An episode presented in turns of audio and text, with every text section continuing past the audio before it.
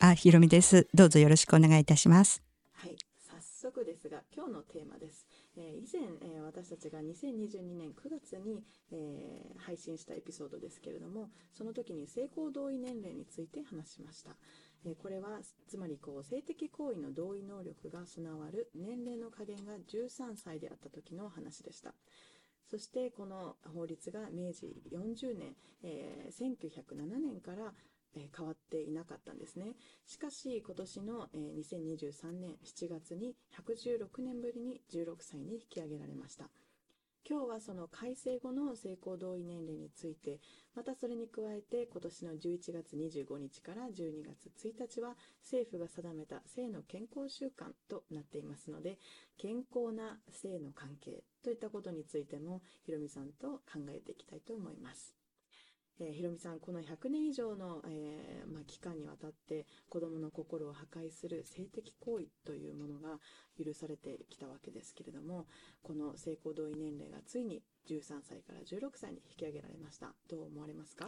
いや、本当に素晴らしいことだと思います。まあ私たちもね、あの、性交同意年齢を引き上げるように啓発活動をね、ずっと続けてきていたので、本当に喜ばしい第一歩だと思っています。そうですね。本当に多くの人々が、えー、声を上げ続けた結果だと思います、うん、ところでこの法律法的には性交同意年齢っていうふうに名前がついていますけれどもこれは性行為そのものを、えー、まあ、それだけを指しているわけではないですよね。ええ。あの性交だけではなくて、まあ、性的行為に関して同意ができるかということで性的同意ができる年齢ということですよね。うんまあ、基本は、まあ、お互いに積極的に性的な行為を望んでいるかということで、まあ、嫌な時は断ることができる関係性があるかとか、まあ、社会的地位など力関係が対等かとか、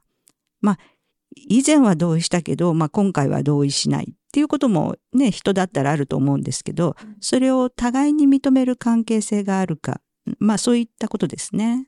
なるほど。まあ、性欲とかこう性行為自体自体っていうのは別に悪いことではなくて人間にとって、あの必要なものですよね。なのであのななければ私たちみんな生まれてないわけで。でもこういった性的同意がないと本当に時には魂の殺人というふうに言われるまでにこう本当に良くも悪くも性行為っていうのは大きな力影響力を持っていますよね、うん、私たちのところにも10代の本当に若い子たち中学生、まあ、時には小学生もですね、うん、えー、から性的な行為についてこう質問とか相談が来ることがありますね、えー、こういった子たちにどういったことを伝えればいいと思いますか、うん、まあね相談をするということ自体なんか性的行為に対して何か不安があるということですよね。まあその不安がどこから来ているのか、まずは本人から聞いてみることが大切だと思います。そうですね。どのような不安があると思いますか？そうですね。女の子の場合などを例に挙げると、まあ相手の男の子のことは好きだけど、性行為までは求めていない。まあ子供のね、まあ中学生ぐらいの女の子から来た場合、そういう感じですよね。でも相手が求めてくるので、どうしようかと悩んでしまうと。性行為はまあしたことがないので、単純に怖いっていう感情ですよね。まあ、漠然と妊娠につながる行為だということももちろん意識はしています。ただ、性行為がもたらす結果がどのようなものかはあまり想像はできていません。そうですよね。なかなかその10代前半の子がそこまで全部想像できるかというと難しい話ですよね。うん、まあ、性行為自体こう体に及ぼす影響だけで言うと、まあ、リスクとして性感染症とか妊娠っていったものがありますね。まあそうですよね。性まあ、性感染症といえばね、クラミジア感染症っていうのは非常に多いですし、最近はね、昔非常に恐れられていた梅毒がまた若い人の間で流行しているようですよね。うんこれは本当に健康上において大きなリスクだと思います。えー、妊娠のリスクについてはどうですか？まあ、妊娠してしまうとね、まず学校どころではなくなりますよね。そしてまあ、簡単にね、あの、中絶すればいいなどと考える人もいますけれども、まあ、特にね、男性にとっては自分の体に起きるわけではないので、中絶を現実のものとして受け止めにくいかもしれませんよね。なるほど。まあ、性行為の結果、妊娠してしまった場合、体にもその心にも大きな変化が起きますけれどもそれを経験するのはやはり女性の方だけですもんね。うんというとこう本当に中絶するっていうことは体にも心にも大きな負担やリスクダメージありますよね。うんまあ中絶することのね母体への負担ということを言うと、まあ、出血とか感染症とかまた子宮内にね穴が開いたっていう人もいますし不妊になるリスクも高まったりしますよね。まあ心の面ではね後で深く後悔して自分を許せなくなったりとか辛い気持ちをね、ずっと抱えてしまうっていうこともありますよね。そうですね。本当に中には10代の時に経験した中絶のことを、本当にもう70代になっても後悔し続けて、あ心の傷を抱えてカウンセリングに来られる方もいらっしゃるそうです。えー、一方、その経済的なダメージの方はいかがでしょうか？そうですね。まあ、妊娠、出産は子供が一人で背負えるようなものではありませんし、まあ、義務教育年齢の義務教育年齢の子供はね、もともと就労も禁止されているので、子供が産み育てるっていう経済力はまずないですよね。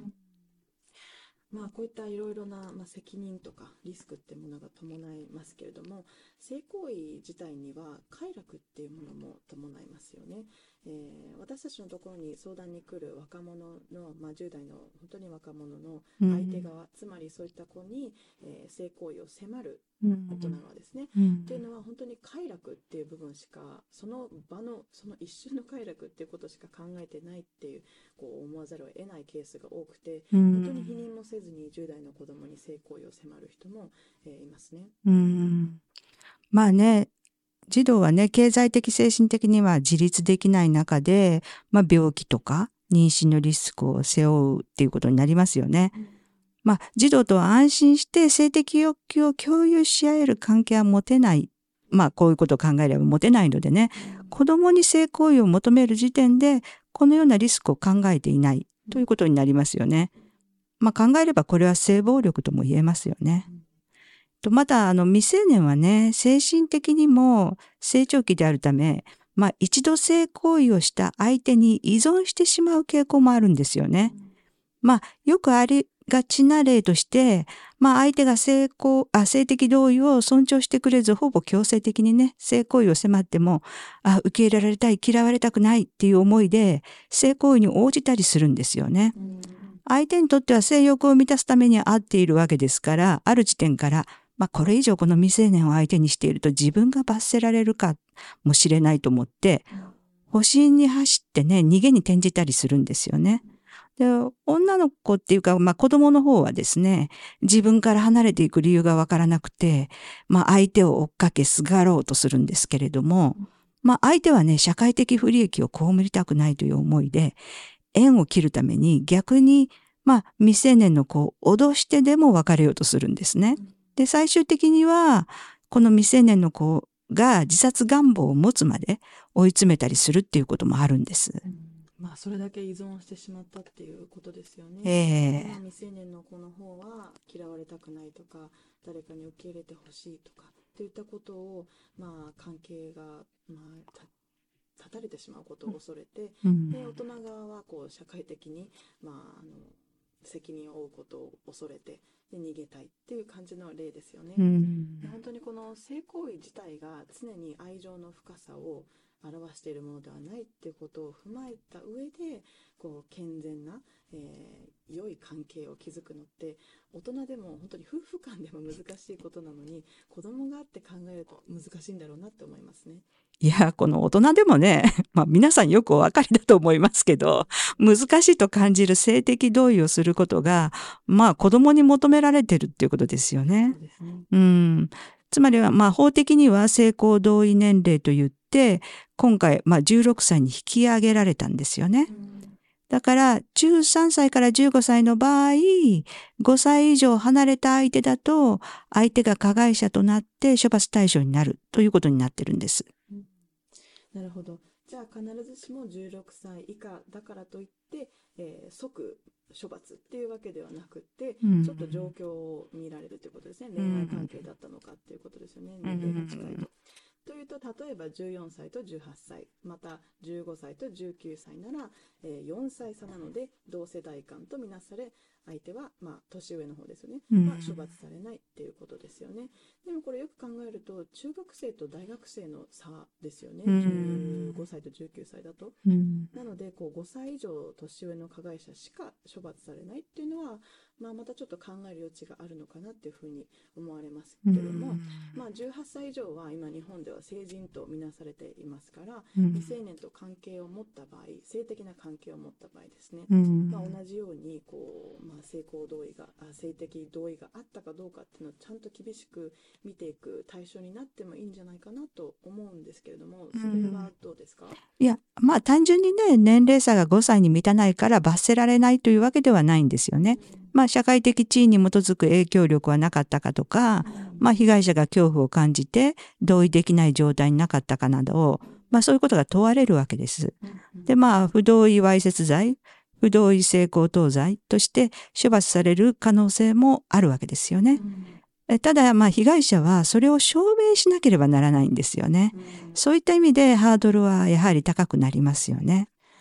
まあね、本当に5歳という年齢差がね、現状にまあ合ってるのかということは考える必要はあると思います。うん、あでも今回のあの改正でもう一つあの、まあ、改善点があったということで、えー、控訴事項があの被害を訴える期間ですね、訴えれる期間ですね、うん、が10年だったものが15年に延長されました。えー、また被害者が未成年の場合は、えー、18歳になってからその時効の期間があの計算されていくので、うん、まあ、最大33歳に達する日まで、うん、控訴できるっていうことになりましたがこれについてはどう思われますか？まあね子どもの頃に受けた性被害っていうのは、まあ、控訴しようと思うまで相当な年月を要しますね。うん、まあ、6070代になるまで、まあ、その性被害について話せなかったという人もいますし、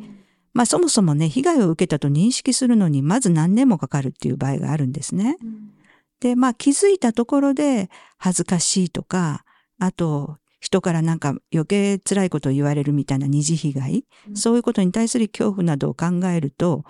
控訴するというハードルはものすごく高くなりますね。うん、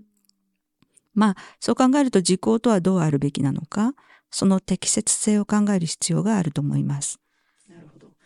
まあ、こう考えると本当に性行同意年齢にふさわしい性教育を子どもたちに提供していくことが大切なと思わされますね、うん、えー、まあ、まず各家庭でこの性的同意について話せる環境づくり関係づくりもそうですね。が必要であることと性行為に伴うリスクと責任こういったことも教える必要があるなと思います。はい、うん。まあ、性教育の基本っていうものは一人一人が大事な存在で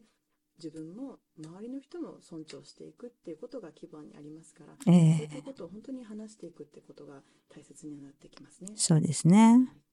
えー、本日はここまでになりますけれども、ひろみさん、本当に今日も貴重なお話ありがとうございました。どうもありがとうございました。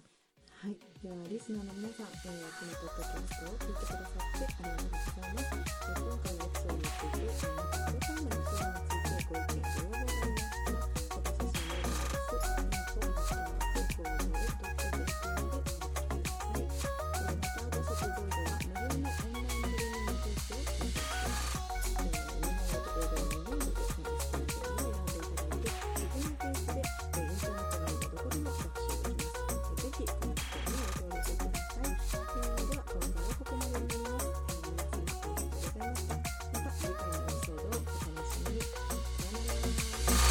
すべての人に手を差し伸べ、すべての子供を救うため。